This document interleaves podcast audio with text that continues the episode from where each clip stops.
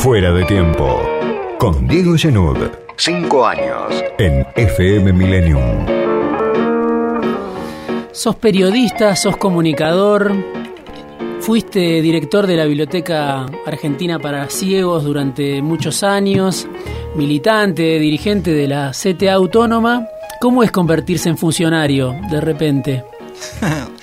bueno, una gran, una gran eh, transformación de mi vida cotidiana en general, eh, pero fundamentalmente creo yo que, mm, que lo que más eh, siento es que mm, esperábamos este momento, esta oportunidad, porque mm, siempre desde, las organizaciones, desde los espacios que nos tocó eh, militar los derechos de las personas con discapacidad, eh, trabajamos para hacer incidencia política, para que el Estado se transforme, para que la discapacidad sea parte de la agenda eh, pública, de la agenda mediática, de la agenda política.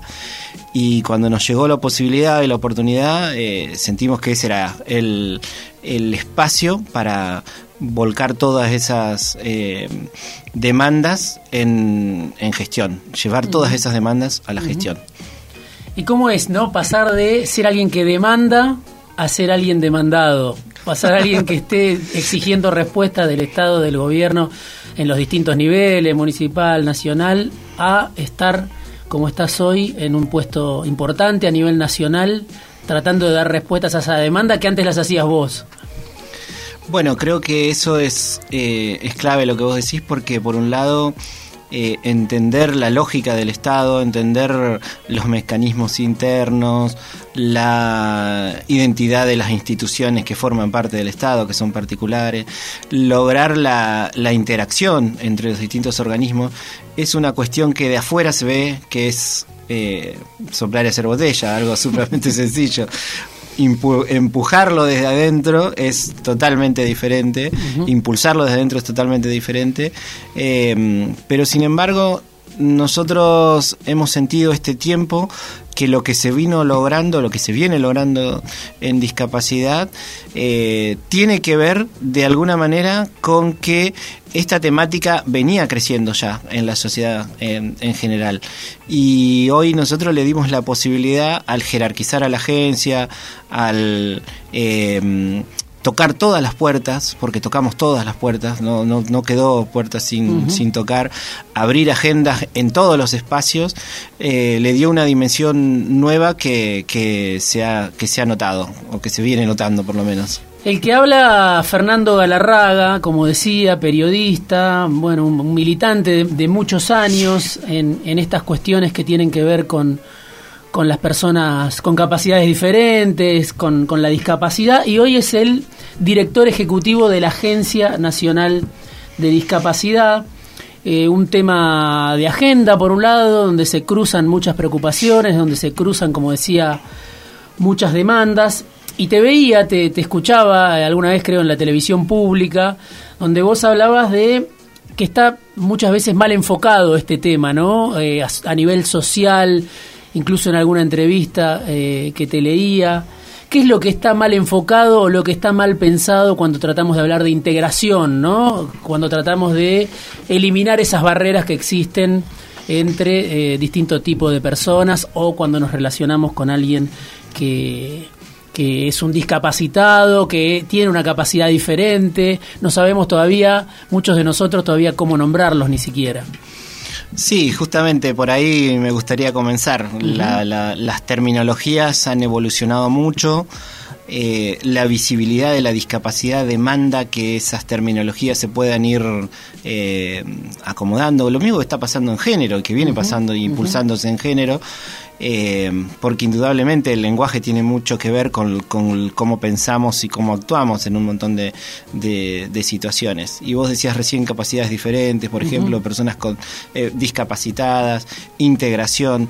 Esas tres cosas eh, están siendo superadas y propuestas por el paradigma social de la discapacidad como para que las dejemos atrás, porque de alguna manera invisibilizan por un lado, si vos decís capacidad diferente, todos tenemos capacidad diferente. Vos la de hablar y, escribir, yo la de eh, Eh, bueno, no, no sé cuál se me ocurriría ahora, pero en una época tocaba la guitarra. Eh, pero digo, pero además yo tengo una condición, que en mi caso es no ver, ser ciego, que eh, a partir de esa condición, cuando yo me enfrento a determinadas situaciones que están en el contexto, me genera una condición de desventaja. Y eso es la eso es la discapacidad. Es decir, si vos decís capacidad diferente, estamos invisibilizando las barreras que el entorno le impone a personas con determinadas condiciones. Y ese cambio eh, es muy difícil de explicar y comunicar. Yo me mato, me pienso y pienso. ¿Cómo comunicamos esto que es tan complejo? Eh, porque la gente lo entiende mucho más desde el diagnóstico. Es decir, síndrome de Down, es decir, eh, autismo. Eh, parálisis cerebral, espina bífida, son cuestiones que generan discapacidad eh, y que a la hora de interactuar todas esas personas con esa condición van a chocar con un montón de barreras que el entorno le, le propone. Nos conocemos hace mucho con Fernando Galarraga, muchísimo, delata nuestra edad, más o menos 30 años. Y justamente cuando, cuando te conocí, Fer, eh, ya sabías cómo manejarte en un ambiente hostil y con la capacidad de, bueno, en ese momento estudiar periodismo, que era algo que, hacíamos juntos. Y vos tenías un aparatito que te permitía leer los mensajes hace 30 años, ¿no? En el año 93, 94, 95. Y, y leí alguna entrevista que te hacían, creo que en página 12, donde decías, bueno, la cuestión de la inclusión a través de lo digital todavía hoy es un problema, la cuestión de la accesibilidad muchas veces no solo tiene que ver con las barreras arquitectónicas, como puede ser una rampa eh, en una esquina o en un eh, lugar como puede ser un supermercado o, algún otro lugar al que quieras ingresar, sino que muchas veces sigue habiendo barreras que tienen que ver hoy con lo digital, ¿no? Sí, la tecnología por un lado te trae eh, un montón de soluciones, te trae un montón de soluciones, de posibilidades, de nuevas oportunidades. Yo con las herramientas y la, la posibilidad de leer materiales en Internet, eh, es impresionante, ¿no? Yo pensaba, cuando estudiábamos periodismo con vos, yo tenía lectores que iban a casa a leerme Clarín, página 12, eh, pero no podía tenerlos todos los días, así que elegía, eh, me leían el del domingo, el del lunes, el del miércoles, cosas así. Hoy entro con mi celular a las 6 de la mañana y leo en un rato todos los diarios, si quiero. Eh, pero a su vez hay herramientas que todavía no están, primero la tecnología no está al alcance de las personas con discapacidad, personas que en general no participan del mercado laboral, tienen bajo nivel adquisitivo, y por otro lado todavía no se diseña de manera generalizada con criterios de accesibilidad. Hay páginas a las que vos no podés entrar eh, y navegar con las ayudas técnicas que, existen. Entonces seguimos trabajando mucho. Esto se notó especialmente en la pandemia. En la pandemia todo se volvió digital sacar un turno para ir al banco, eh, ver el, permiso para circular eh, y ni hablar de las operaciones bancarias en general. Y todavía esas herramientas están siendo inaccesibles. Estamos trabajando con el Banco Central, con el Banco Nación para mejorar fuertemente porque eh, es excluyente, obviamente. Bueno, estas últimas semanas, los últimos meses, en el marco de un gobierno que en este programa hablamos mucho sobre el gobierno, la experiencia del Frente de Todos, tan contradictoria en muchas cuestiones, bueno, hubo marchas, protestas, quienes pasábamos por la, por la Casa Rosada veíamos muchas veces ahí protestas contra el ajuste en discapacidad, ¿no? Eh, un tema del que se habló mucho en, los últimos meses.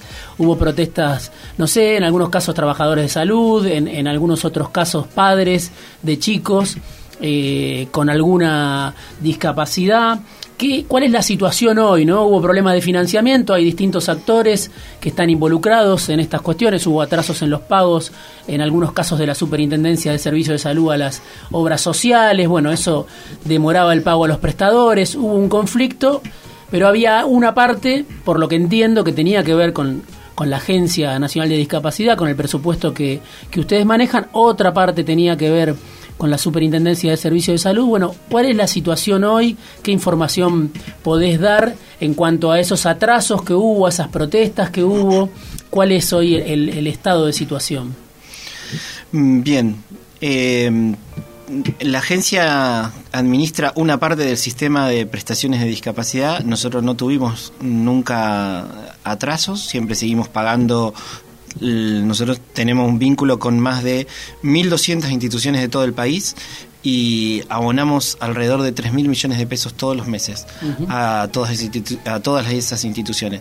Y no tuvimos atraso, mm, digo, más allá de alguna circunstancia de error de facturación o cuestiones por el estilo que pueden aparecer, eh, pero no tuvimos atrasos. La Super ya regularizó el circuito que, que generó eh, el inconveniente en el mes de agosto. Y, además en, las últimas semanas aprobamos un nuevo incremento de, del valor de los aranceles en, en cuanto a, las prestaciones por, discapacidad. Eh, el sistema es complejo, eh, hay muchos actores involucrados, y, falta también eh, una, una, transformación eh, para clarificar justamente todo, todo eso. Pero no entendemos que no es el, el, tiempo ni la oportunidad. Hoy estamos avanzando hacia una nueva ley de discapacidad, que es la prioridad. Pero tenemos que revisar en la Argentina el sistema de prestaciones básicas para personas con discapacidad para clarificar la inversión de recursos que se hace, que es muy grande eh, poder generar que en todo el país las personas con discapacidad reciban el mismo nivel de prestaciones, porque quienes tienen prepaga, tienen obra social, eh, sindical, tienen una, cantidad de prestaciones. esto no ocurre en, las provincias porque la mayoría no adhirió a la ley nacional, entonces los valores que se pagan son distintos, la calidad de las prestaciones que se reciben son distintas, eh, y muchas de las protestas que vos mencionabas recién están relacionadas o estuvieron relacionadas con las obras sociales provinciales, con las que nosotros no tenemos ninguna relación directa. Bueno, es en el marco aparte, bueno, de un gobierno condicionado por el acuerdo con el fondo, el ajuste, digamos, no es algo exclusivo eh, que tenga que ver con, con esta área. Vos decís, no hay ajuste en discapacidad. Ahora se está discutiendo el presupuesto. Hay efectivamente en algunas áreas del presupuesto nacional recortes, hay discusiones, incluso dentro del propio Frente de Todos. Pero vos decís, en esta área que te toca a vos administrar, no hay un ajuste para el año que viene, por ejemplo. No, en el, proyecto de, presupuesto nosotros tenemos un incremento de arriba del 80% para, para el año que viene. Eh, en alguna de las áreas, por ejemplo, en, la, en, la área, en el área donde eh, generamos los pagos de prestaciones por discapacidad a las instituciones y transferencia a las 24 jurisdicciones, el incremento que, que este proyecto de presupuesto contempla, el aumento es del 104%. Eh, la verdad que no nosotros no tenemos esa dificultad o ese, ese eh, recorte de partidas y hemos en estos años hemos solicitado incrementos presupuestarios eh, a lo largo del ejercicio cuando había ley o cuando no había ley de presupuesto y en todas las ocasiones recibimos el respaldo y el acompañamiento del presidente, del secretario general, de los distintos ministros de Economía que hemos tenido. Entiendo yo, eh, porque hemos logrado eh, una hemos logrado una visibilidad de la temática y, hemos logrado eh, que se entienda la relevancia social y el impacto social que tiene eh, la discapacidad hoy en la Argentina.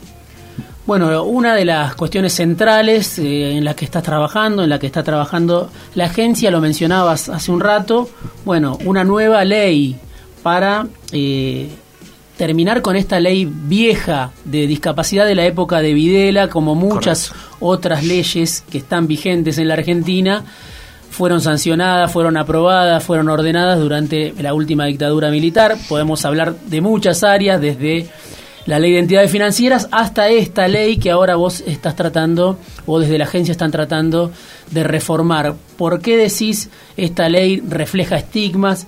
Esta ley hay que cambiarla. ¿Qué cambiaría una nueva ley en materia de discapacidad? La nueva ley es una demanda histórica de, todos los sectores de la discapacidad porque la que está vigente, que no solo tiene esos antecedentes eh, terribles que vos mencionaste, sino también eh, la mirada que refleja hacia las personas con discapacidad es una mirada que surge del paradigma médico hegemónico, que refleja una mirada sobreprotectora, que piensa más en, en, el déficit de la persona que en sus capacidades y en sus potencialidades. Eh, no habla de derechos, sino eh, que le da, le da un rol pasivo a la persona con discapacidad. Y atravesamos un tiempo donde el paradigma social de la discapacidad que, que se viene gestando hace décadas, pero que se plasmó en, el, en la Convención sobre los Derechos de las Personas con Discapacidad de Naciones Unidas, implica eh, pensar a la discapacidad de una manera distinta. Eh, esto que te comentaba al comienzo, de eh, el choque entre una, una, persona con una determinada condición y las barreras que el, el entorno le impone, implica un cambio totalmente radical. La responsabilidad de la inclusión no es exclusivamente de la persona, sino de toda la de toda la sociedad, porque es en definitiva el entorno al que te impone los, eh, las barreras. Entonces la nueva ley lo que apunta es a clarificar cuál es el rol y cuál es la responsabilidad no solo del Estado, sino de otros sectores de la sociedad para instrumentar el ejercicio de derechos de manera práctica, de manera concreta, no tanto discurso y relato de la inclusión, porque todos queremos la inclusión, todos queremos eh, una Argentina menos, menos desigual. En, la, en relación a la discapacidad hay que clarificar cómo instrumentamos el acceso a derechos de manera concreta y práctica desde el Estado y con la participación directa de, muchos sectores de la sociedad sector del trabajo, el de la producción, eh, los gobiernos provinciales, las municipalidades, las universidades. La discapacidad es transversal, absolutamente transversal. Y por eso la inclusión, la construcción de la inclusión también tiene que ser absolutamente transversal. Vos decías, hay una mirada sobreprotectora en esta ley vieja, que es la que está vigente de la época de la dictadura, bueno, que lleva muchos años. Y también te pregunto por algo que, te escuchaba decir, ¿no? Las personas con discapacidad no son víctimas. ¿Por qué no son víctimas? ¿Por qué no tratarlas como víctimas? ¿Por qué eh, te opones o, se oponen a ese enfoque, como vos decías, de sobreprotección, ¿no? Porque cuando vos decís la gente, la persona con discapacidad padece la discapacidad, es como que me, estás diciendo que eh, usar una silla de ruedas es una condena, eh, ser ciego es un sufrimiento eterno, eh, ser sordo igual.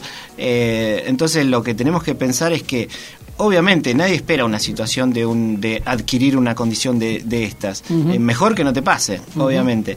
Pero llegado el momento, y te toca transitar tu vida con esta condición, eh, después hay miles de herramientas, de recursos, de apoyos y de oportunidades para la persona con discapacidad, que es una condición que vos asumís. Digo, yo cuando me quedé ciego a los 12 años, lloré, hice un escándalo, mi mamá no estaba, mi hermana me ayudó a superar esos días, pero al tiempo estaba trabajando por mi vida autónoma y por mi desarrollo. Y eso hacen todas las personas con discapacidad en general, en Argentina y, y en el mundo. Y eh, lo que se padece son las barreras.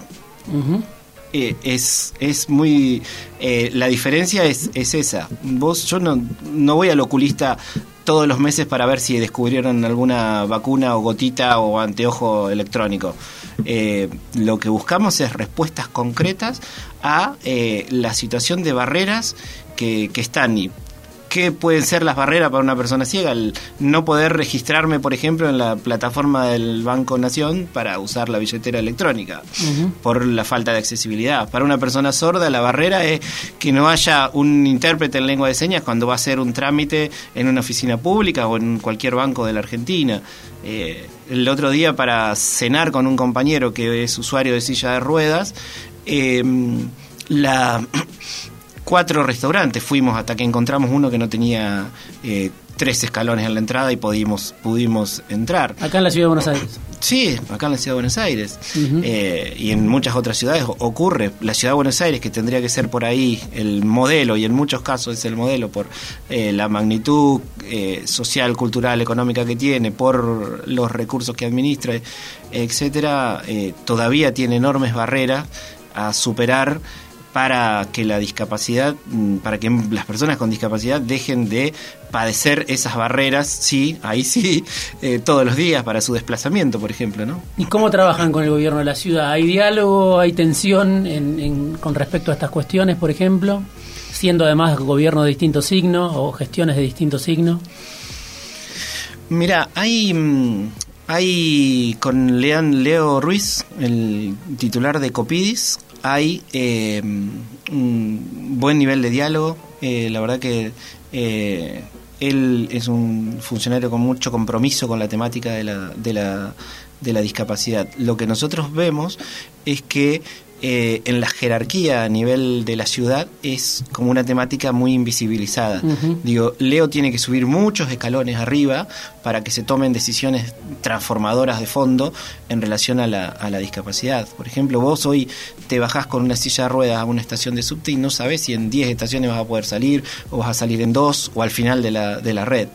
Eh, porque todavía eh, falta mucho de inversión pública para que esa red, la única del país, sea accesible para las personas con discapacidad con movilidad reducida. Estuviste de viaje hace poco, hace unas semanas, estuviste en Italia, estuviste en Roma participando en reuniones con miembros de la FAO y estuviste con el Papa Francisco. Eh, no sé si era un encuentro previsto, no sé cuánto duró, vi la noticia nada más y te preguntaría qué te dijo Francisco cuando, cuando te vio, cuando no sé si ya te conocía, qué le dijiste vos y qué te dijo él eh, en ese encuentro. Sí, la reunión con Francisco estuvo, estuvo prevista, se la solicitamos un mes antes más o menos para poder contarle a él lo que se estaba haciendo en relación al proyecto de nueva ley de discapacidad, porque Francisco históricamente, cuando era obispo aquí en Buenos Aires, eh, y en sus mensajes desde, desde el Vaticano viene apuntando a la inclusión de las personas con discapacidad, a la relación, eh, a la responsabilidad social por la inclusión de las personas con, discapacidad y al doble rol, digamos, ¿no? Él mm, siempre me gustó porque él puso a la persona con discapacidad eh, en la evangelización, que es el tema que, que, la Iglesia Católica mm, lleva, a las personas con discapacidad como mm, para que participen de la catequesis y de todas las instancias que la Iglesia propone, pero también no solo desde ese lugar, sino como eh, también eh, quienes imparten esas eh, esas cuestiones. No sé si se, si se me entiende, pero no ve a la persona con discapacidad de una forma pasiva, sino eh, activa desde, ambos lugares. Y le fuimos a entregar los aportes de todos los sectores de la sociedad que se hicieron eh, a lo largo de todo el país durante este año. Le comentamos cuál es el, énfasis que, busca y el cambio de mirada que busca esta, esta nueva ley. Y él, no, bueno, primero nos agradeció por ese trabajo, nos dijo que era sumamente importante este cambio de mirada y bueno, por supuesto nos dio la bendición Duró eh, alrededor de cinco minutos, fue en el marco de una de las audiencias públicas que el Papa realiza todos los miércoles, eh, que en sí ya son un, hecho eh, muy significativo desde la fe, pero también desde lo comunicacional, ¿no? desde lo político. Es un encuentro que realmente tiene una enorme magnitud, pero después nosotros tuvimos la posibilidad de hablar unos minutos con él, de entregarle estos presentes. yo lo conocía porque cuando integraba el Coro Nacional de Ciegos eh, pudimos, cantamos en los, en los Tedeum del 25 y 9 de julio, 25 de mayo y 9 de julio, durante muchos años. El último que nos tocó a nosotros fue el del el Tedeum que asumió Néstor Kirchner en, 2003. Tuvimos una vicepresidenta que eh, también padecía una discapacidad, estamos hablando de, de Gabriela Michetti, hasta hace unos años eh, fue vicepresidenta y claro, en este marco de polarización donde todo se discute, pareciera que eh, no hay posible acuerdo en casi nada entre el Frente de Todos, entre Juntos, Cambiemos, eh, los distintos nombres que va, que va asumiendo la alianza de la oposición. Y escuchaba o leía también alguna crítica que hacías a la, a la a la mirada justamente de, de Gabriela Michetti con respecto al, al tema de la discapacidad. ¿Cuál, ¿Cuál sería esa diferencia? ¿Cómo podés contar la diferencia que vos eh, expresás, sentís con respecto a la mirada que transmitía Michetti? Y si hay puntos de acuerdo o también ahí hay eh, diferencias profundas. Vos recién decías, bueno, con el gobierno de la ciudad, y con el funcionario a cargo hay entendimiento. Pero bueno, eh, en el caso de Michetti, ¿no? Eh, ocupó un lugar muy importante, más allá de que después eh, yo creo que no, no, le dieron mucha entidad en el gobierno de Macri, pero era la vicepresidenta de la Nación y, su imagen obviamente era muy importante a nivel nacional, a nivel social. ¿Cuál era tu crítica o tu diferencia con, respecto al, al, planteo que ella hacía o, a la manera que ella tenía para defender la, los derechos, digamos, de las personas con discapacidad? Y fundamentalmente la crítica pasa por las políticas que implementaron eh, durante los cuatro años, eh, que tuvieron que ver con la quita de pensiones, eh, con el desfinanciamiento de las prestaciones por, por discapacidad. Esto, el, el término, el, el, el lema no al ajuste en discapacidad surge en ese gobierno. Eh, fue una, gesta de las instituciones que resistieron todas esas políticas y que Gabriela Michetti implementó desde el gobierno que, encabezaba junto a Mauricio Macri.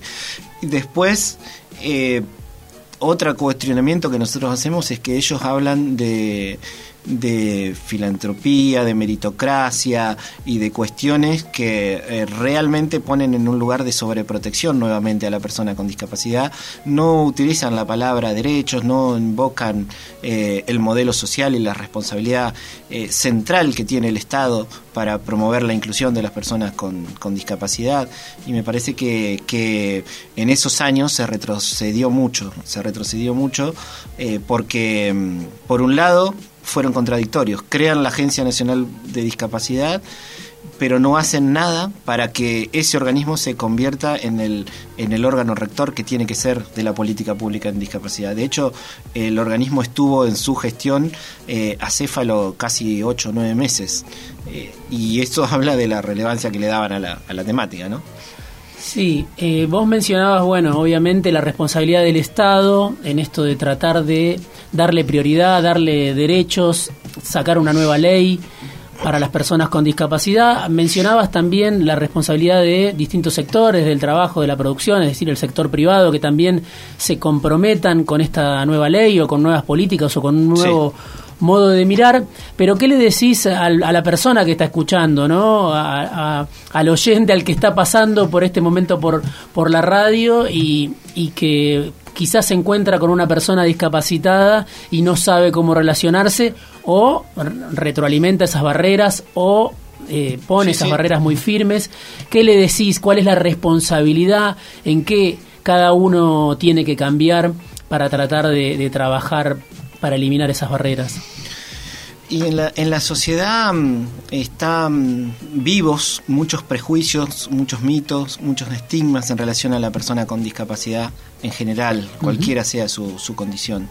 Eh, digo, esto de asociar discapacidad con enfermedad, eh, asociar discapacidad con eh, siempre un estado de vulneración permanente y, y como que hay como un temor a hablar con la persona con discapacidad. Incluso, incluso eh, se, se, han generado mitos en cuanto a, si le hablo o no le hablo, me va a contestar mal, me va... Mm, mm. eh, etcétera. Yo creo que lo, lo que tenemos que hacer es a partir de que, de que primero saber que hay millones de personas con discapacidad en la Argentina, que muchas no son visibles porque las condiciones o las barreras que hay eh, le impiden la circulación, el desplazamiento, porque no están en el mercado laboral, porque hay un sistema de educación especial y entonces los chicos no están en las escuelas comunes, están en escuelas especiales, los clubes no tienen eh, ni, ni infraestructura ni personal para que los niños, niñas con discapacidad hagan prácticas deportivas en los mismos clubes que hacen sus hermanos, entonces tienen que ir a otros lugares. Entonces, primero reflexionar sobre la magnitud de la población que vive con esta condición, con esta situación eh, todos los días. Y eh, allí creo que me parece que lo importante es perder el el miedo, perder eh, como la, la, cuestión esta que te frena a vincularte. Y, no importa errarle en, las denominaciones, no importa eh, decir cosas que, que por ahí no son las apropiadas desde los conceptos que hoy se utilizan. Pero sí, fundamentalmente, eh, lo que hay que buscar es, hablar, es preguntar, es informarse. Eh, y allí creo que si, logramos esa actitud, mayoritariamente en nuestra sociedad, eh, vamos a entender que con muchos gestos simples, con muchos cambios de actitudes cotidianas, vamos a poder construir una sociedad que realmente nos empiece a incluir a, a todas y todos. Fernando Galarraga vino esta tarde afuera de tiempo, se nos fue volando la entrevista, el programa, bueno, comunicador, periodista, docente en accesibilidad audiovisual y director ejecutivo de la Agencia Nacional de Discapacidad. Gracias Fer por haber venido esta tarde. Gracias Diego.